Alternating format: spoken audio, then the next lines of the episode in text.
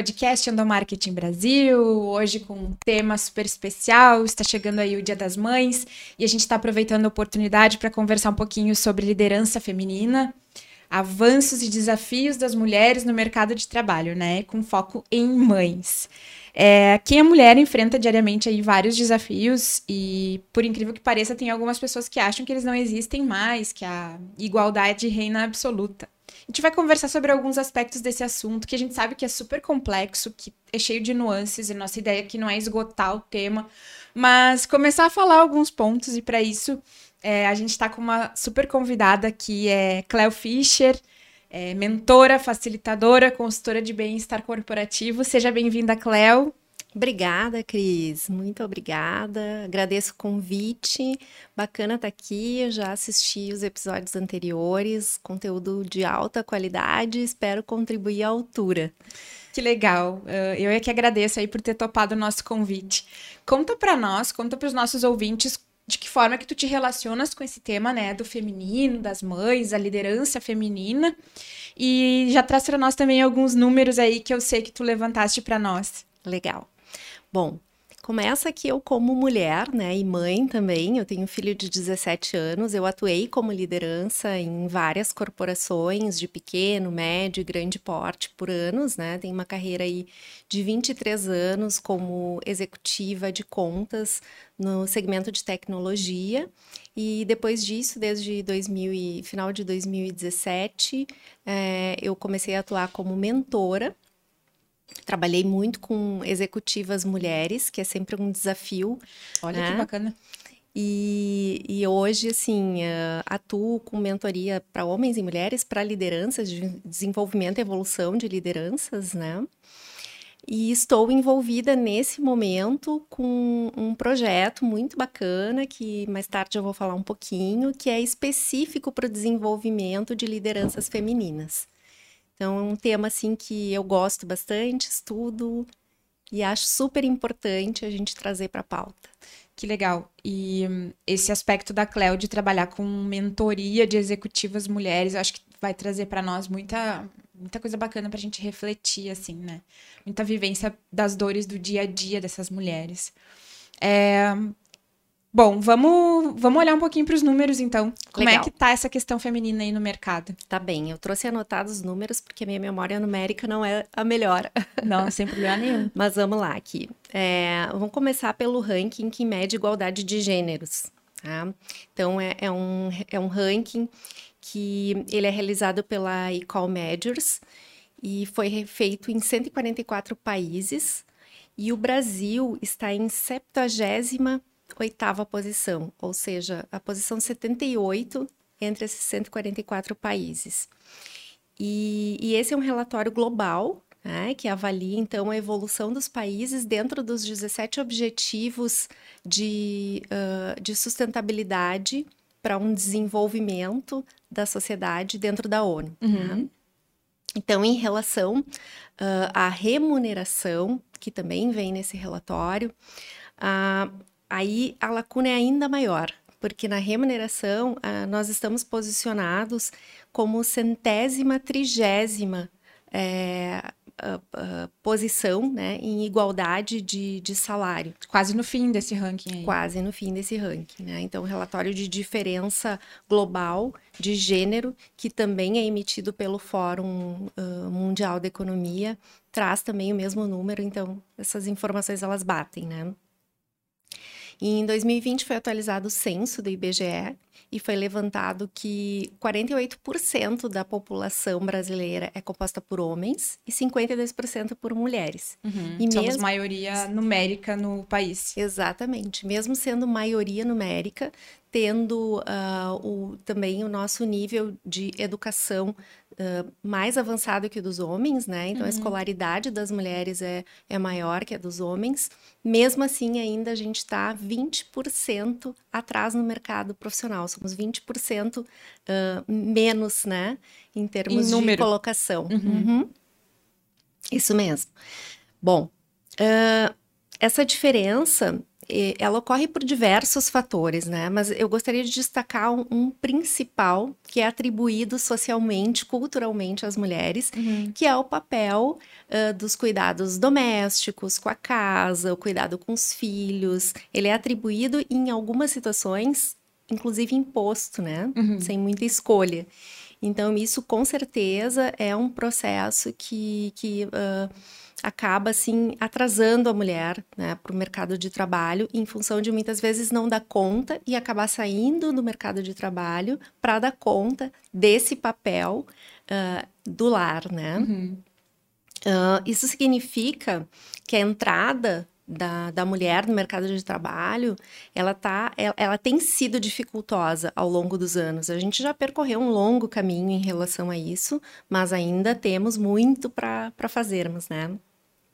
Bom, além disso, um outro número que eu acho bem importante, assim, que, que, é bem sério e a gente precisa olhar é a questão dos assédios, né? Assédio sexual, assédio moral, todo tipo de abuso que, que se sofre no mercado profissional. No caso das mulheres, uh, o, o ambiente de trabalho Segundo a agência Patrícia Galvão, tem, sido, tem tornado mais de 40% das mulheres vítimas ou de xingamentos, ou de distrato, de humilhação, contra um número em torno de 7% em relação aos homens. Né? Então, uma diferença bastante grande. Uhum. Isso mostra discriminação, preconceito. É, outro fator também que foi trazido por uma pesquisa da Cato o ano passado sobre o mercado de trabalho é, em relação a justamente o que eu estava falando antes das mulheres muitas vezes teve, terem que abrir mão da sua carreira, principalmente depois da licença maternidade. E, e, esse número gira em torno de 30% de mulheres que saem do mercado de trabalho e precisam ficar em casa em função do cuidado dos filhos, contra uh, 13% em relação aos homens, né? em torno de 13%. E são, são números bem, bem impressionantes, assim, né? Uh na verdade, faz a gente refletir, teria vários recortes que se poderia fazer, né? Mas a nossa ideia aqui é falar um pouquinho sobre as questões relacionadas à, à liderança, as oportunidades da gente se desenvolver e, de certa forma, navegar nesse mundo que está aí posto, né? Que nos traz desafios uh, adicionais diariamente. É, Vamos com começar falando assim de que forma que esses dados se refletem no dia a dia das organizações e, e, como que eles dificultam a vida profissional e também a pessoal das mulheres, assim, né? Na tua vivência. Uhum. Olhando para a liderança, né? Vamos lá, vou, vou começar de trás para frente no, no, teu questionamento. Vou tá. falar primeiro como isso impacta para as mulheres. Hoje no Brasil, menos de 5% uh, dos CEOs são mulheres. E em torno de 24% só das mulheres no mercado de trabalho, elas ocupam cargos de liderança, de gestão nas empresas brasileiras, né? Então, esse número já fala muito do impacto que isso traz para as mulheres, quando a gente está olhando para a liderança. Em relação às organizações. Desculpa te interromper, mas é que é, claro. é, é, é, chocante, assim, quando a gente uhum. olha, né? Não, a gente sabe que, que, que tem muito mais homens como CEOs, mas 5%. Menos de 5%. Menos de 5%. É uma coisa muito, muito significativa, assim. Sim, a gente tem muito ainda para caminhar, né? Para buscar espaço. Bom, isso reflete nas organizações, obviamente, porque um dos principais um, desafios das empresas em 2022 é cumprir com a agenda da ESG, e cumprir com a agenda não uh, de forma artificial, uhum. mas porque a SG exige muito a diversidade, é, a sustentabilidade e a transparência. Transparência é um ponto muito alto dentro da SG. E, e, eu entendo que hoje as empresas que possuem aí nas suas equipes mulheres que são talentosas, que muitas vezes são lideranças informais, porque a gente sabe que a liderança ela não está atrelada a cargo, mas ela está atrelada à postura, a forma como tu influencia as pessoas que estão ao seu redor, né? Tomada de decisão, atitude e trazer essas mulheres uh, para um espaço de empoderamento, uh, de, de se sentirem mais seguras para colocar sua opinião, uh, para trazer participação mais efetiva, já é um passo para a diversidade, já é um passo que pode ser dado dentro da empresa sem mudar muita coisa. Sim, e é claro que a gente sabe que isso acaba se refletindo nas oportunidades. E talvez no cargo depois, né? Mas, assim, Uhum. uma questão de perspectiva de, de crescimento de carreira e crescimento como profissional, né? Dar essa oportunidade das mulheres poderem exercitar a sua liderança. Ah, isso tem um impacto não só para as mulheres e para as organizações, mas para o desenvolvimento ah, da economia, para o desenvolvimento social de uma Pra comunidade, claro. para a nossa sociedade, claro. Eh, eu trouxe aqui um estudo realizado pela hum, Harvard Business Review, que eles publicaram no final do ano passado, onde as mulheres foram consideradas líderes melhores que os homens em situações de crise. Isso foi avaliado durante 2020 e 2021. Essa pesquisa foi feita em organizações ah, aplicadas em homens e mulheres, e os próprios homens reconheceram que as mulheres acabam tendo uma liderança melhor, que elas lidam melhor com a crise, são mais produtivas, e foram elencadas 19 competências ah, de um modo geral que, é, que são importantes para a liderança. E as mulheres foram reconhecidas superiores aos homens nessas competências em 13 delas, das 19. né? E muitas delas estão relacionadas com as competências socioemocionais, que são as soft skills. Quando iniciou aí essa guerra recente que a gente está vivendo aí da Rússia, né? Um dos memes que rolou foi justamente essa sobre como os homens resolvem os problemas, que é ah, fazendo guerra, com violência, né? E né, não tem como a gente não refletir se a maioria dos líderes mundiais fossem mulheres, de como seria resolvido um conflito nesse nível, né? É, mas para as mulheres navegarem aí nesse universo que é masculino, né, do mercado de trabalho, existe uma tendência histórica aí é, até a masculinização visual da mulher, né, de abrir mão de características suas, de uma expressão ah, pessoal. Parece que para estar competindo ali em condições mais iguais pelos espaços e pelas ideias, né? Por que, que as mulheres buscam essas características externas? Eu, eu diria assim, desde um cabelo curto, a gente conversou um pouquinho sobre isso antes, né? Daqui a Sim. pouco, ah, o que, que é a alfaiataria, a tendência da alfaiataria, que eu acho elegantíssima.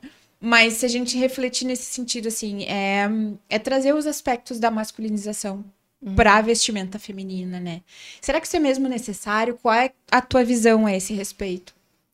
Eu entendo que por muito tempo essa foi uma estratégia nossa, nós mulheres, né, em cargos de Quase de liderança. sobrevivência.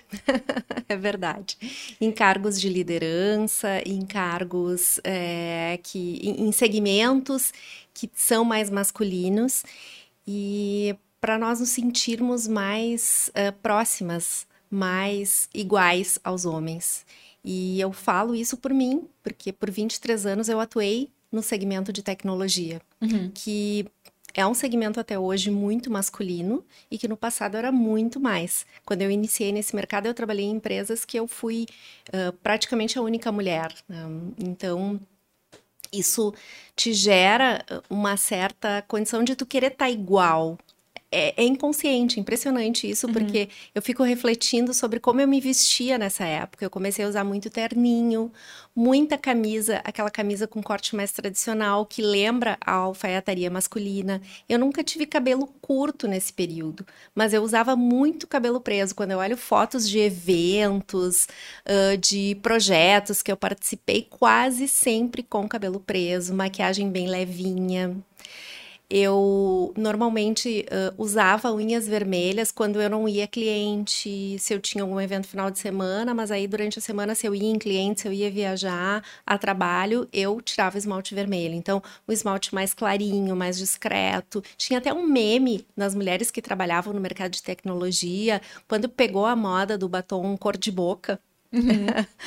Então, nós tínhamos um meme que o cor de boca era o novo vermelho das mulheres da tecnologia. Então, isso era um meme, era uma brincadeira, mas isso é sério, porque nós acabamos perdendo um pouco da nossa autenticidade em função de uma luta que ela é invisível. Porque não é uma questão de igualdade, mas é uma questão de equidade, de eu poder ser quem eu sou. Então, assim, finalizando com a, a tua pergunta sobre se isso é necessário, na minha visão, não é necessário. Não deveria ser, pelo menos, né? E nós precisamos tomar conta do nosso espaço a partir das nossas competências, da nossa capacidade, das profissionais que somos Sim. e não mais a partir de uma imagem. Certo? Então, nada contra, eu acho super elegante também a alfaiataria, eu ainda uso, mas. Uh, e não é eu... é nem esse o ponto, né? Claro. Não é que não posso usar. Exatamente, mas não usar com este objetivo, como muitas vezes a gente faz de forma inconsciente, e quando a gente vê, eu, no mercado de tecnologia, quando eu trabalhei, eu lembro que as, a maioria das mulheres não se maquiavam. É.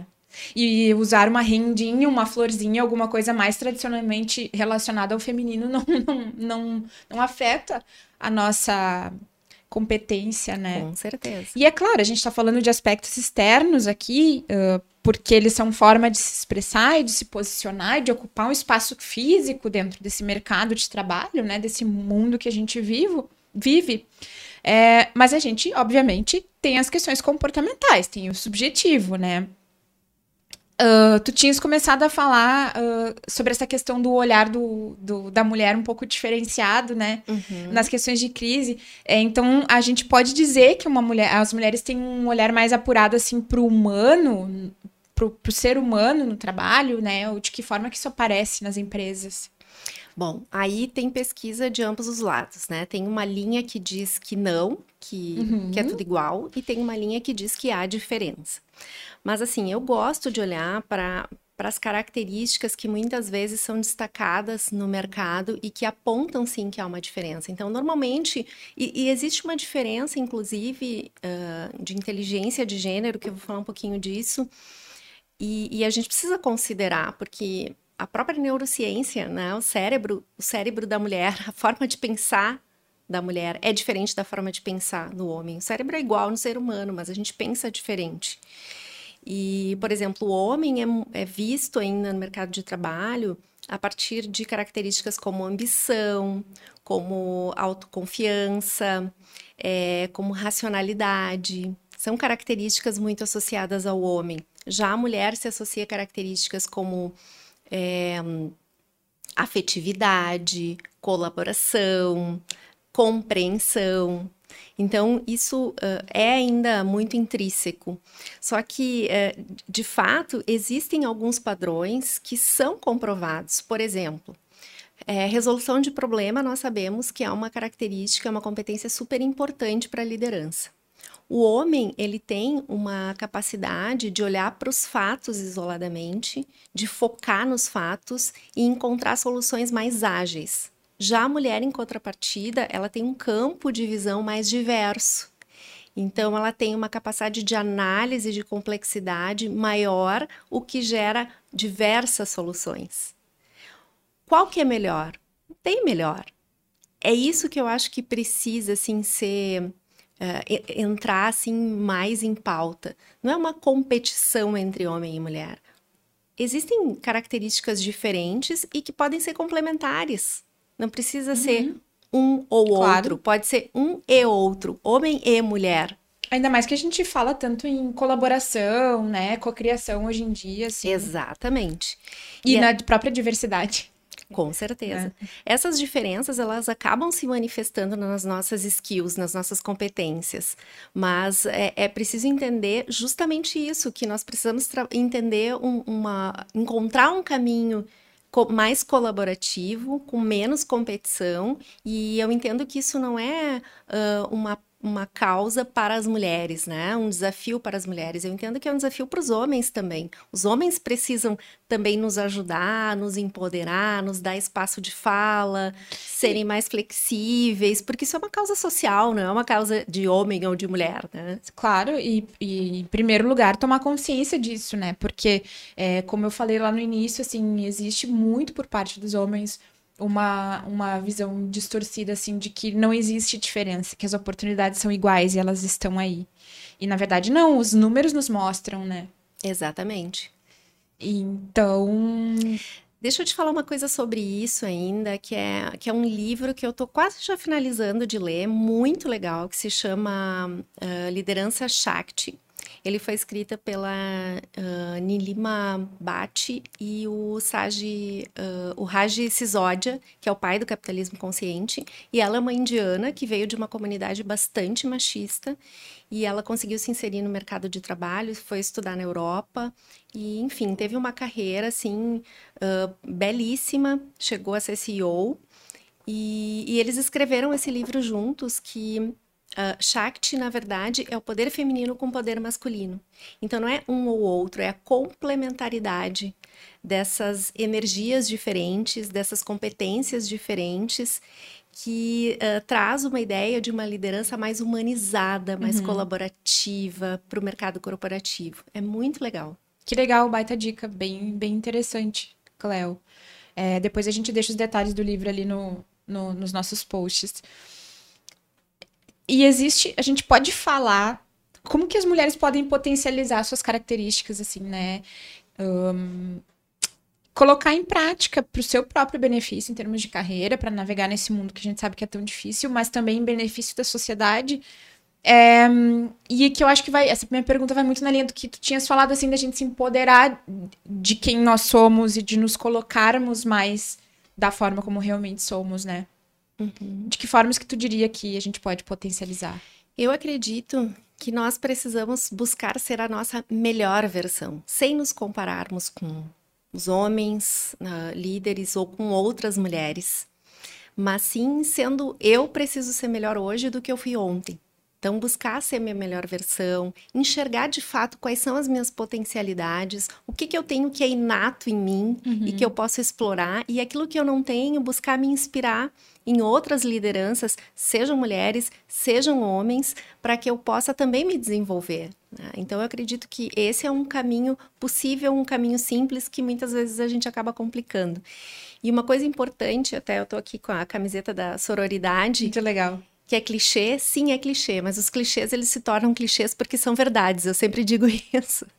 Mas é muito importante, porque é verdade, quando a gente uh, empodera, se empodera uh, e, e abre espaço para outras mulheres se empoderarem, nós estamos fazendo uma representatividade. Isso é muito importante na sociedade, para que a gente gere esses espaços onde nós possamos nos ajudar mutuamente.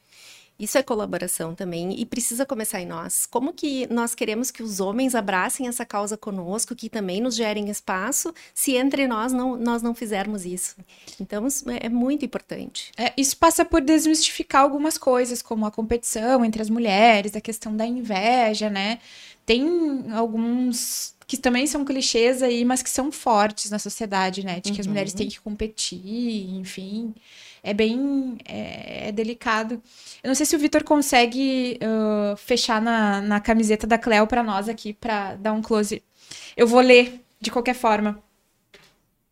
Obrigada, Vitor. É, sororidade, então, substantivo feminino. É, mexeu com uma, mexeu com todas. Primeiro. Segundo, irmandade, união e afeto entre as mulheres. O terceiro, uh, respeitar as escolhas de outra mulher sem julgar. Isso é difícil, né? É uma coisa tão importante, tão simples, mas é tão difícil. A gente tem, mesmo que não fale, que não expresse, mas a gente está permanentemente julgando. É impressionante, assim. É, é inerente do ser humano. Não dá pra gente é. dizer, ah, eu não vou julgar. Em relação a isso, daria pra gente fazer um podcast só inteiro. falando sobre isso inteiro. Mas uma dica que eu procuro dar na, na mentoria não é a gente brigar contra o julgamento. O julgamento ele é inerente ao ser humano e ele sempre vem. Nós somos seres julgadores. O que uh, faz diferença, para mim, a grande sacada é o tempo que a gente julga. É a gente se dar conta que está julgando e, opa, dá um passinho atrás.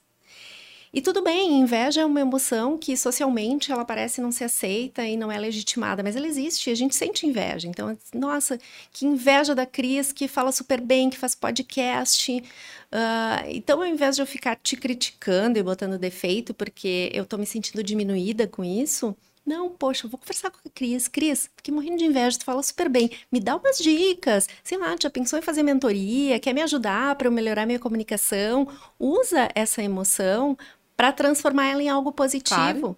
Ah, então. Para te movimentar, na verdade, né? E não nega. Eu acho que a primeira sim. coisa que a gente tem que fazer é acolher isso. E aí depois, sim, uh, transformar isso em algo positivo que traga um resultado para minha vida. Deixa eu terminar aqui, então, as definições. O 4 é. Tá enxergando aí? empatia, companheirismo entre as manas. O 5. Moça, isso não é uma competição, ó. Tem tudo a ver com o que eu tinha falado antes. Verdade. E o 6 é, é o melhor, ó. Manas support manas.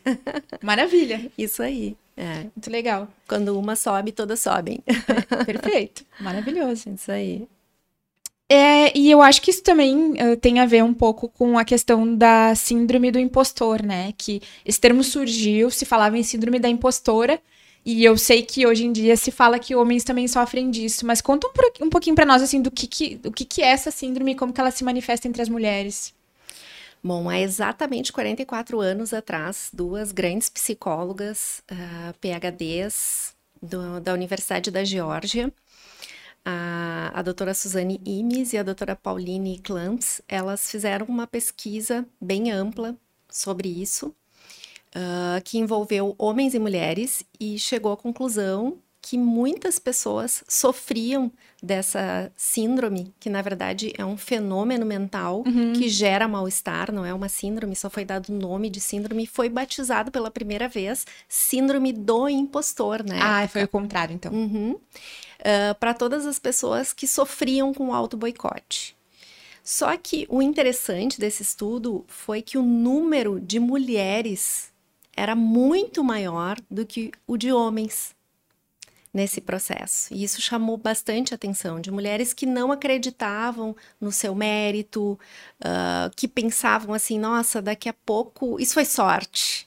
Daqui a pouco eu, eu vou perder esse mérito, eu vou perder essa promoção, porque eu não tenho toda essa competência. Se comparavam às vezes com os homens. Enfim, então isso foi um, um fato que chamou bastante atenção de, de, as mulheres sofrerem demais com isso. E recentemente, e aí por isso que se adotou a síndrome da impostora, em função de a maioria serem mulheres, mas isso ataca também os homens, claro. Recentemente, a, a KPMG, que é uma grande consultoria empresarial, fez um estudo e publicou que 75% de mulher, das mulheres que eles entrevistaram em cargos executivos sofrem ou já sofreram da síndrome da impostora. Nossa. E é um número realmente impactante. Se a gente para para pensar, eu não sei qual é o número em relação aos homens, porque os estudos acabaram tomando um caminho muito maior com mulheres em função de chamar atenção. Vamos falar um pouquinho sobre como que, que essa síndrome se manifesta, assim, né? O, uhum. que, que, o que, que essa mulher costuma pensar. E eu não sei se tu tens uma, uma visão sobre por que, que ela acaba se manifestando, né? Claro. Isso não é um, um processo que acontece da noite para o dia. É um processo ao longo da vida, desde a nossa infância, através dos exemplos que a gente tem, dos estímulos que, que nos dão, a construção da nossa autoestima, uh, as crenças que muitas vezes eu construo, que podem ser crenças limitantes e acabam trazendo a percepção de eu, eu não sou capaz. Então, é algo que acontece ao longo da vida, que muitas vezes não se manifesta na nossa vida pessoal, se manifesta muito na carreira, é muito comum se manifestar na carreira. E uma das características que aparece bem forte, uh, uma é a que eu mencionei antes, de achar que tudo que me acontece não é mérito, é sorte e a, e, e a busca incansável por sempre se provar competente, competente, competente, isso nunca tem fim, é, é mentalmente e fisicamente, muitas vezes, esgotante. É um processo uh, crítico que, como eu falei antes, ele é um, ele é um mal-estar uh, emocional e às vezes pode ir para uma esfera de um mal-estar mental também. E a gente precisa virar esse jogo. Como que a gente vira esse jogo, né? Então, assim, coisas que são importantes. Primeiro, abraçar nossa vulnerabilidade, entender que a, vulnerabilidade é algo que nos ajuda. Quando eu entendo que eu não sou perfeita, que eu vou falhar, eu sou um, um ser humano uhum. e estou uh, à deriva que eu posso falhar em alguma coisa, já fica um pouco mais leve, porque existe essa cobrança, principalmente entre as mulheres, de dar conta de tudo, de ser boa em tudo, e nós não somos boa em tudo o tempo todo, nós não somos perfeitas, ninguém é. Racionalmente a gente sabe disso, mas emocionalmente é complexo, principalmente quando sofremos da síndrome. Eu me dei conta que eu, eu uh, digo que a minha impostora ela anda comigo, né? Mas uhum. eu, eu calo ela. Sim. Mas eu já procurei processo de mentoria, eu faço terapia e de vez em quando ela vem em minha sombra. Então é um processo que a gente precisa reconhecer. Uh, buscar feedback de pessoas que a gente confia, que vão ser feedbacks verdadeiros e saber registrar esses feedbacks e voltar para eles isso. Quando bater em segurança, eu acho que é, um, é uma prática bem. É uma bem ótima positiva, dica. Assim. É. Uma ótima dica. Uma outra coisa legal, que é bem parecido com isso também, é nós. Uh, momentos que a gente se sente assim, puxa vida, isso eu consegui, eu superei, eu venci um desafio, se conectar, lembrar da energia que tu sentiu naquele momento e se conectar com esta energia. Isso também é algo que Olha, faz que a gente né, sair desse limbo que muitas vezes mental que a gente se coloca.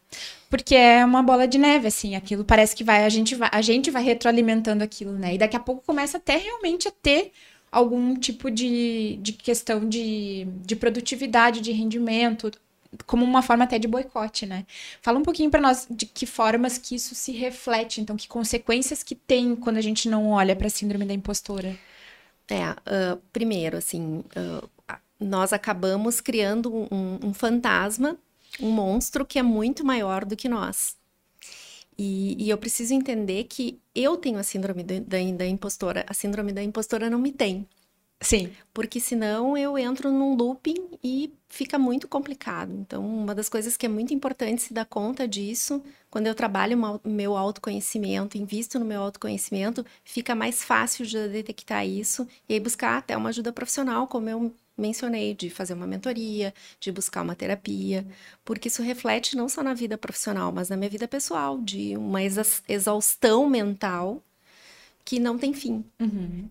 E claro, uh com essa insegurança vem as consequências e vem uma, uma, questão de que a pessoa talvez se posicione menos, de que talvez ela, ela procrastine por insegurança, de que da, talvez ela assuma menos desafios porque acha que não vai dar conta. E tudo isso pode ser que realmente tenha consequências nesse desenvolvimento dessa carreira, né? É, uma das consequências também é, é a ansiedade que gera procrastinação, porque aí eu tô ansiosa, não me organizo, não consigo fazer as coisas, procrastino. E aí eu procrastino, eu me torno ansiosa. E esse é o looping. Então é, é, é difícil. Por isso que, de, dependendo do nível, se essas dicas aí que nós demos agora não funcionar, procure ajuda. A gente não precisa dar conta das coisas sozinha. Um outro livro que eu acho muito legal. Bom, eu sou apaixonada pela Brené Brown, os livros dela são maravilhosos. Ela é uma grande pesquisadora sobre vergonha e vulnerabilidade. E A Coragem de Ser Imperfeito é maravilhoso. Não é um livro para mulheres, é um livro para todos, mas uh, por ser escrito por uma mulher que viveu também a síndrome da impostora, que vive, né? Sim. Então, é muito bacana, assim, é uma leitura que eu indico. um ponto bem impactante na carreira da maioria das mulheres é a questão da maternidade, né? É incrível ainda como isso é tabu até hoje, né? E, e tem todas tem consequências intrincadas, enfim. Será que tem saída? Será que precisa ser maternidade versus carreira? Não, nós precisamos levantar a bandeira do maternidade e carreira. E aí eu grifo esse E, porque são papéis diferentes e nós não precisamos abdicar de um por outro. A pesquisa da Cato que eu mencionei antes sobre o mercado de trabalho, que traz bastante, bastante dados sobre a mulher, uh, tem um dado bem também importante que não aparece nos homens, aparece muito mais nas mulheres, que 48% das mães que trabalham já tiveram problemas uh, na sua empresa em função de precisar atender um filho doente, de precisar sair para ir na escola em função de algum conflito que teve com a criança ou porque se machucou, ou precisa chegar mais tarde por causa de uma reunião de pais ou sair mais cedo. E isso também é algo assim que me chama bastante atenção dessa falta de acolhida, de, eu diria até de, uh, não é nem de compreensão, é de generosidade, de entender que isso é algo que faz parte da rotina, é um papel importante, não tem mais ou menos importante, são papéis diferentes é uma que a gente social, desempenha. social, né? Claro, com certeza. E, e a gente pode dizer assim que uh, nós também precisamos buscar esse espaço. Tem um preconceito muito grande. Por exemplo, uma mulher que está grávida, e é um preconceito velado, porque ele é estrutural. Uhum. É um machismo estrutural que também está dentro das corporações. Então, às vezes, uma mulher que está lá num cargo de liderança, ela não é chamada para fazer a gestão de um projeto porque ela está grávida. Mas ninguém fala que é por isso. Ou ela está prestes a ser promovida, descobre que está grávida e aí é retardada a promoção. Ah, quando tu voltar da tua licença de maternidade, a gente retoma. Por que isso? Porque quando a gente olha para uma empresa, para uma liderança, para uma gestão de projeto, isso não é feito por uma pessoa, é feito por um grupo de pessoas, por uma equipe. Quando nós falamos de trabalho colaborativo, uma boa liderança, ela passa diretrizes, ela delega, e eu não vejo nenhum problema se isso está claro e se a equipe realmente pega junto, de essa pessoa se ausentar para cumprir a sua licença maternidade com tranquilidade, de se ausentar para cuidar de um filho doente, porque isso é colaboração. Né? Uhum. A liderança ela dá o tom, ela dá as diretrizes, mas não é ela que faz todo o trabalho. Então isso também é um entendimento que se precisa ter. Tu vê, é, é, é meio triste assim uh, falar sobre isso até porque um, é, é um ser humano que tá ali, que tá precisando do suporte da sua família, e daí a empresa parece que separa, né, a, esse, essa nossa, nossas questões estruturais separam esses dois papéis, né? É, as mulheres que, que acabam uh, seguindo pela, pelo, pela maternidade, né? Existe um caminho para elas conseguirem equilibrar esses diversos papéis aí? É, que, que a gente pode complementar nesse sentido? Hoje existe um modelo de carreira caleidoscópica que se fala é um, um dos modelos de carreira, uma das formas de carreira, que ela é baseada em três uh, grandes pilares, que é a autenticidade, que está relacionada com as minhas necessidades, com os meus valores, o balanço, que está relacionado ao equilíbrio dos papéis que eu tenho no meu, nos meus diversos contextos de vida e das escolhas que eu estou fazendo neste momento da minha vida. E o terceiro pilar, que é o crescimento, que está relacionado com a minha evolução profissional, com a minha própria ambição, seja ela de experiências, de uh, ambições materiais. Enfim, e essa carreira, um dos, um do, uma das grandes características é a saliência de papel. Ou seja, nós somos seres humanos integrais. Nós não somos um gaveteiro que tem várias gavetinhas uhum. e que cada gavetinha tem um papel. Então agora eu vou abrir a gavetinha que eu sou mãe e eu vou exercer só meu papel de mãe, todos os outros estão chaveados na gavetinha. Ou vou exercer meu papel profissional e todos os outros isso não existe. A pandemia veio para nos jogar isso na cara no momento que a gente juntou as nossas coisas do escritório e transformou o nosso lar, o espaço da nossa família, que é a nossa casa, em escritório. O fio já era tênue antes. Nós uh, que não paramos para olhar isso. E a pandemia nos mostrou que nem fio mais existe, né? Obrigou todo mundo a ter que lidar com isso Exatamente. numa dimensão mundial, né? É, então assim, esse modelo de carreira eu entendo que é, é, um modelo que permite que tu escolha assim, bom, neste momento o papel mais saliente nós estamos falando de maternidade, uhum. por exemplo, é a maternidade. Isso não quer dizer que a minha carreira seja menos importante, mas é o papel mais saliente. Eu acabei de ter um bebê, ou eu estou num processo ali de, de, de, transição, uma separação, uma mudança que afeta o meu papel como mãe. Eu vou focar mais nesse papel, obviamente, porque ele é. é a gente não pode comparar qual é mais importante, são importâncias diferentes. Então, precisa ter essa, essa uh, visão e, e entender assim, eu como profissional me organizar e poder fazer uma carreira sustentável para quando esses papéis eles mudam a saliência, eu ter autonomia, eu ter espaço para poder me organizar dentro disso. E as empresas têm uma responsabilidade social de gerar esse contexto. E óbvio que só reforçando que a gente está falando de liderança feminina, a gente está olhando para um recorte social, a gente não está absolutamente falando de todas as, as classes de mulheres que daqui a pouco têm muito menos acessos e muito menos possibilidades, inclusive, de fazer escolhas, né? Com certeza. Acho que, acho que é bem importante, Cléo, a gente deixar isso claro, assim. A gente tá falando aí para para uma bolha, né? É, para uma bolha, é verdade. Porque como nós estamos falando de liderança, então é, é, realmente um recorte muito pequeno desse cenário todo aí de números que eu trouxe, que eu vim trazendo assim, primeiro um número mais genérico é. e depois eu fui fechando para liderança, para números aí relacionados a CEO, a cargos de liderança, porque realmente é um, é um universo muito restrito. Tanto que a gente sabe que a própria pandemia, que afetou muito essas questões eh, relacionadas a trabalho e maternidade, é, afetou de formas muito diferentes uh, as classes sociais, né? Com certeza. É, bom, e sobre as mulheres que optam por não terem filhos, né? Que acabam não tendo, ou então quando vem ficou muito tarde, né?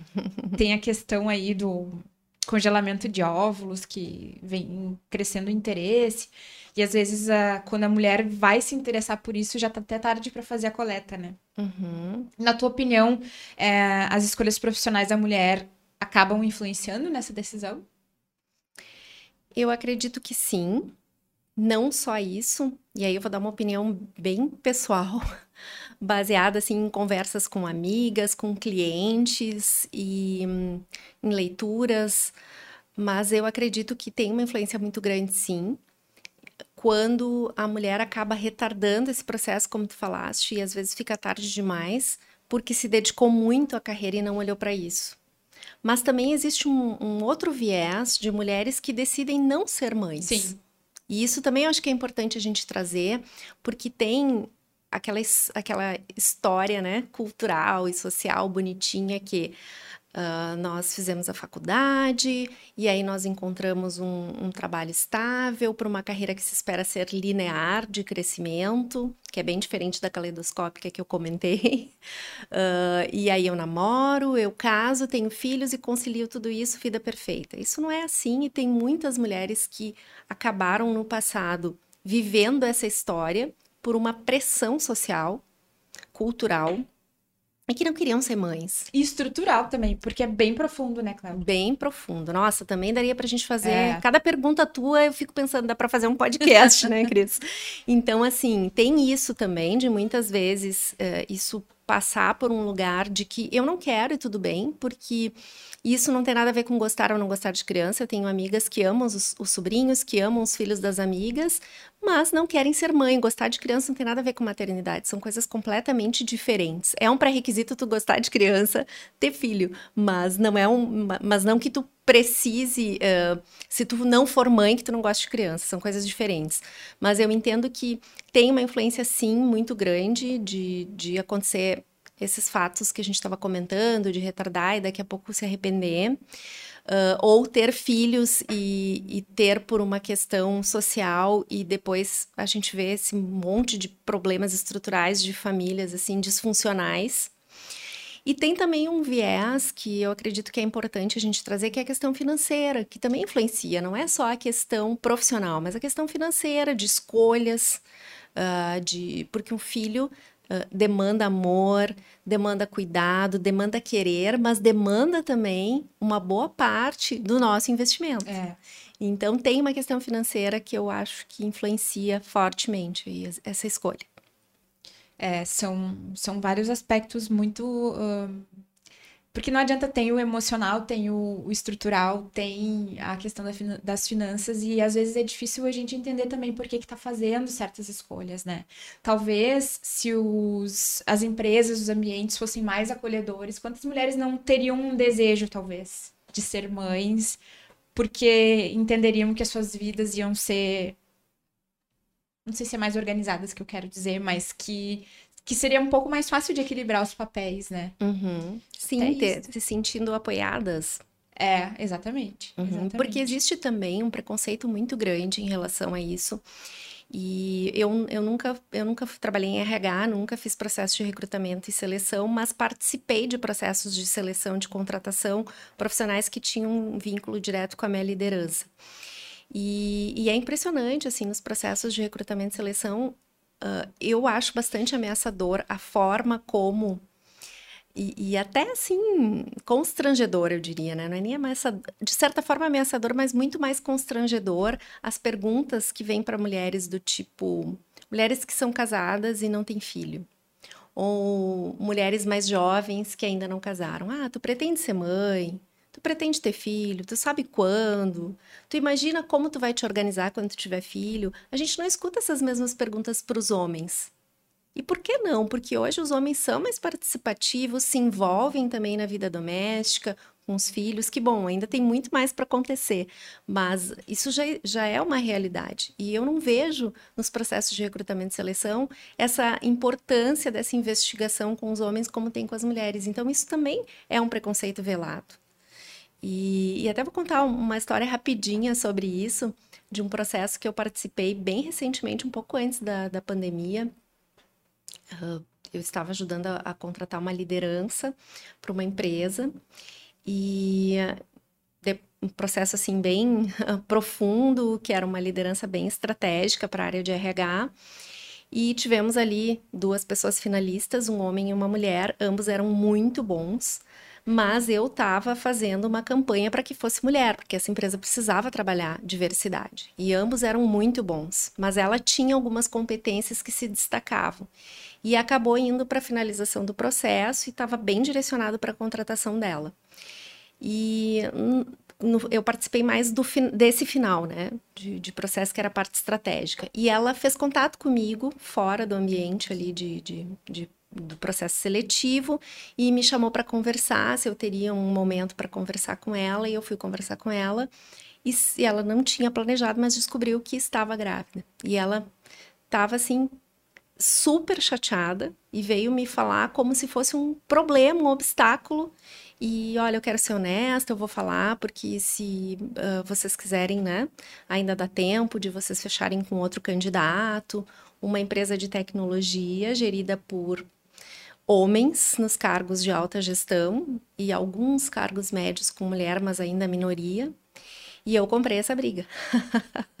então aí tá a sororidade que a gente fala, o momento de entender que uma mulher que é saudável, que é jovem, que tem uma gravidez, isso não é uma doença. É óbvio que tem as gravidezes que são de risco, que precisa ter um cuidado diferenciado, mas isso é exceção, vamos dizer assim. E que também isso vai ser um período que vai fazer parte de uma carreira daquela mulher, ali, uma claro. vivência mais longa, né? Com objetivos mais a longo prazo dentro daquela companhia. Exatamente. E aí, bom, comprei a briga, consegui convencer, não foi fácil, mas uh, contratamos ela e, e ela está nessa organização até hoje. É uma excelente líder, uma mãe maravilhosa e eu tenho bastante orgulho, assim, de, de contar essa história e dizer que é possível, sim. Também tem casos positivos. A gente tem que olhar para isso também, para esses movimentos que são às vezes menores, mas que eles são importantes porque eles estimulam para que outras organizações façam isso também. E que passa por outras mulheres uh, ajudarem a levar as questões para frente, né? É ajudarem a, a, mudar o cenário, assim. Então, quer dizer, talvez se fosse um outro homem aí na mesma situação, não teria a mesma sensibilidade que tu tivesse, né? É verdade. Vamos falar então, saindo um pouco uh, da maternidade especificamente, mas a gente ainda, né, uh, tu falaste muito sobre a questão da tecnologia, mas a gente tem a engenharia, a gente tem uh, até o meio político, né? E a própria autogestão, independentemente da área, assim, um universo mais decisório, né? E tem um, um segmentos que a mulher ainda hoje tem tanta dificuldade de estar inserida, assim. A que, que a gente pode atribuir isso? Bom, isso é, é fato. E os números também não mentem, porque o próprio mercado de tecnologia que nós comentamos antes, que é um mercado que eu conheço bastante, existe um levantamento nas, América, na, nas empresas da América Latina que menos de 20% dos profissionais em TI são mulheres, e esse número cai muito quando a gente olha para cargos de liderança. E como tu mencionaste, engenharia, política, isso ainda uh, tem um estereótipo muito masculino, na minha opinião. E por isso acaba não tendo tanto espaço para as mulheres uh, poderem se desenvolver como, como potenciais lideranças. E, e, e, ainda as regras são muito feitas pelos homens por ser, serem mercados ainda muito masculinos e isso não acaba não gerando espaço para as mulheres. É o esporte assim também. A gente vê isso muito forte no, no meio esportivo.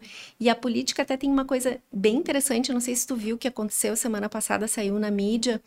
A prefeita de Tocantins, ela, a prefeita de Palmas, em Tocantins, na né, cidade de Palmas, ela teve bebê e estava duas semanas de resguardo e foi chamada pela chefe de gabinete dela dizendo: Olha, uh, tu precisa vir para uma solenidade porque está fechando duas semanas que tu não vem.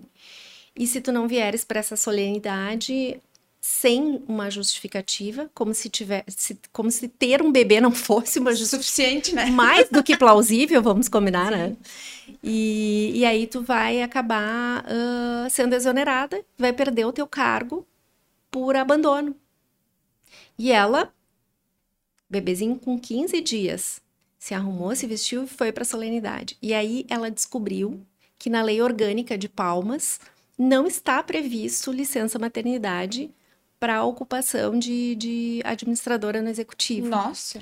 Ou seja. Eu não vi isso, meu Deus. É, e aí isso me chamou bastante atenção. Eu fui dar uma pesquisada, fui atrás, porque eu achei, nossa, mas que contrassenso. Existe uma lei federal que protege as mulheres, que existe licença maternidade de quatro meses, 30 dias de férias. O que, que acontece aí? Uh, em alguns. Uh, em, em, algumas áreas não vale essa legislação federal. Então, por exemplo, para cargos eletivos, vale a lei orgânica do município. Uhum. E, e hoje nós temos aí 5 mil municípios no Brasil e só 12%, só 12% é administrado por mulheres, por prefeitas. E isso demonstra e aí eu descobri assim várias histórias de mulheres vereadoras, uh, deputadas estaduais que tiveram situações assim ó absurdas. Essa prefeita de, de Palmas mesmo, é, a, a, equipe dela ficou tão tocada que eles transformaram uma sala de trabalho num quartinho, fizeram uma vaquinha, fizeram um quartinho para que ela voltasse a trabalhar, porque ela precisou voltar a trabalhar e para ela poder ficar amamentando e ficar com o bebê. Ou seja, ela não vai ter o período de licença. E agora a lei lá está sendo revisada para contemplar isso para próximos para os próximos casos que acontecerem. Então a gente tem ainda muito essa masculinização, essa falta de representatividade no espaço político. Uh, e, e, o machismo estrutural ele é muito forte nesse campo e a gente precisa mudar essa realidade. Esses fatos, quando eles acontecem, eles precisam vir à tona, eles precisam sim ser divulgados, para que se tome uma ação, se faça alguma coisa para que nós tenhamos mais mulheres à frente de, de posições de decisão, de liderança, para que levem outras, né? Para que a gente cresça nesses espaços. Com certeza, com certeza. Eu estava lembrando de um documentário que eu assisti que se chama Mercury 13, Mercury 13, que conta. Daí tava até procurando aqui para ver se achava o nome. São a história de 13 mulheres uh, que passaram pelos mesmos testes que os homens, né? Eram pilotas, né? Super bem sucedidas, que passaram pelos mesmos testes é, que os homens uh, pela NASA para irem para o primeiro um, voo no espaço, nos anos 60. E elas foram testadas e, e foram treinadas, enfim, passaram por exames físicos assim extenuantes e se chegou à conclusão de que elas eram mais aptas, mais capazes do que os homens para fazerem essa missão. E chegou um ponto lá que a NASA simplesmente ignorou tudo que tinha acontecido. Tipo assim, ó, não, mulher não vai ir, vão ser homens né? E aí, esse documentário conta a história dessas mulheres tão pioneiras na época, né? Que acabaram tendo uma grande chance ceifada, mas mostra, e daí tem entrevistas atuais com elas já, senhoras, assim, fica a dica também, é bem interessante. Triste. É verdade. Mas eu, eu acho que traz até os aspectos mais científicos, assim, de que. Poxa, elas foram testadas em igualdade de condições aos homens, em condições extremas, emocionais, físicas e de habilidades técnicas, é, foram consideradas mais aptas e acabaram que se que acabou que se optou por levar os homens assim. Me lembrou do filme aquele um... Estrelas Além do Tempo, que também conta a história das cientistas. Sim, aham. que é muito legal e que é baseado numa história real também, né? Um filme que conta a realidade. Então, é, me lembrou bastante isso. É, é, é um, um grande desafio aí, desde sempre para as mulheres, e temos essas uh, ancestrais que nos ajudaram com esse percurso, e aí a gente tem que levar essa missão para frente. É isso aí. Uh, Cléo, tu tens alguma outra dica de leitura, séries, filmes, uh, para quem quiser mais uh, saber mais sobre o assunto? Tu tens o programa também para contar para nós, né? Tenho sim. Bom, série, tem uma série muito legal que é do final do ano passado na Netflix, que é a Maid, que conta a história de uma de uma menina, de uma moça assim, jovem, que vive uma relação super tóxica com o namorado, ela engravida, vai morar com um namorado e e ele uh, comete assim muitos abusos emocionais. Essa teve bastante repercussão quando bastante. foi lançada. Né? E aí tem toda uma trajetória que ela passa para conseguir se livrar dessa relação. Ela sofre muito preconceito porque ela não consegue trabalho em função de ter a filha pequena. Inclusive a própria validação do abuso que ela estava sofrendo, né? Sim, que nos Estados Unidos o machismo é muito pior em relação a isso, a questão do abuso. Tu tem que ter uma prova, alguém tem que ter visto, tem que ter um vídeo. É muito pior do que no Brasil, né? Lá essa questão. E uh, se tu não tem uma marca que tu sofreu um abuso físico, fica muito difícil. Né? Sim. E, e, ela é bem recente, ela foi baseada numa história real, então é, ela é triste, mas vale a pena ver, porque eu acho que isso é a realidade de muitas mulheres no mundo que vivem isso. Isso é uma realidade. Uh, outra série bacana, que aí ela é de época, é o Coisa Mais Linda, que é uma série brasileira que conta a história Uh, na verdade, assim, ela é ficção, não é uma história real, mas o contexto é real dos anos 60, o quanto as mulheres tinham dificuldade de empreender, de se empoderar, de serem respeitadas como liderança, como empresárias. Então é bem bacana também, fala do machismo, fala muito assim do preconceito, da censura com a mulher, muito legal. Filme uh, Estrelas Além do Tempo, Sufragistas, é, tem Antônio, uma sinfonia, que é um filme também, acho que de 2021, muito legal, da primeira mulher regente, a primeira mulher que se tornou regente, é uma história real. Muito linda a história. Eu me lembrei de uma outra série que é a Bom Dia Verônica também. Ah, a gente tem o papel verdade. da policial, uhum. né? Que, que que busca ali crescer na carreira e com muita garra e enfim e que se solidariza com a situação de uma mulher numa, numa situação de violência uh, extrema assim também né uhum. é verdade essa série é muito boa ela é meio chocante é. mas ela é muito boa Bom, e aí tu me perguntou um, pouquinho do, do programa de liderança Sim. feminina, né? Um programa de desenvolvimento de liderança feminina é da SBDC, a Sociedade Brasileira de desenvolvimento comportamental. Uh, eu eu tô, estou com eles trabalhando como coautora do desenvolvimento desse programa, como responsável técnica, junto com a Petula Borges e o Marcos Ronsoni, que são diretores executivos e sócios na SBDC. A SBDC é uma instituição que trabalha já há 14 anos com mentoria, eles são referência nacional nessa área.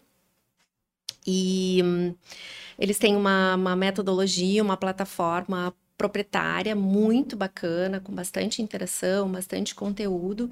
E o programa, na verdade, assim, ele está ele tá dividido em três grandes etapas, né? A primeira são as dores, os desafios uh, das mulheres, que nós falamos bastante aqui, então isso vem muito em pauta e ele está dentro de sendo tratado dentro de facilitações de grupo para ter bastante Eu ia te troca, quais interação. Eram as técnicas, né? Ele é 100% online e uh, depois o, a segunda etapa é trabalhar os principais pilares de sustentação da liderança feminina. Então, além de trabalhar as questões relacionadas a, a dores, desafios que, que uh, o programa tem como objetivo trabalhar competências, como uhum. é que eu uhum. sustento essas competências, como é que eu sustento esse lugar de liderança, da onde eu, de que lugar eu estou falando de liderança, isso é bem importante. E aí, uh, essa, essa etapa, ela é a partir de conteúdos autorais, de nós três, é, em aulas síncronas, assíncronas e mistas. E depois a terceira etapa é um programa de mentoria, onde a gente faz todo um, um, um apoio e mentora para trabalhar competências e tornar essas mulheres mentoras de outras mulheres. Olha, que Para que sejam mentoradas dentro da, das suas empresas, para que mulheres desenvolvam mulheres dentro da, da organização. Então, é muito legal. Por enquanto, o programa ele está voltado para ser in company, né, para trabalhar dentro da cultura da organização.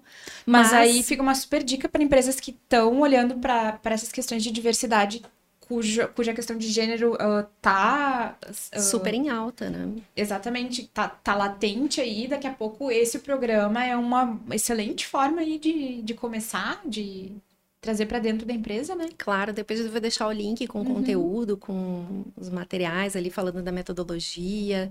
É bem bacana, vale a pena dar uma olhada sim, Cris.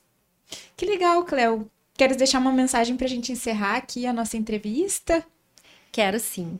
Bom, Uh, uma coisa que eu esqueci de comentar antes das dicas são dos livros. Eu falei em alguns livros né, durante uhum. a nossa conversa, mas tem um, um, livro muito legal que eu quero muito indicar, que vale a pena, que tem também. Acho que ainda deve estar no acervo da Netflix, a palestra da Michelle Obama. O livro dela, Minha História, é espetacular, porque além da questão do preconceito de mulher, ela também vive o preconceito racial, então uma mulher negra, né? Então duplo preconceito.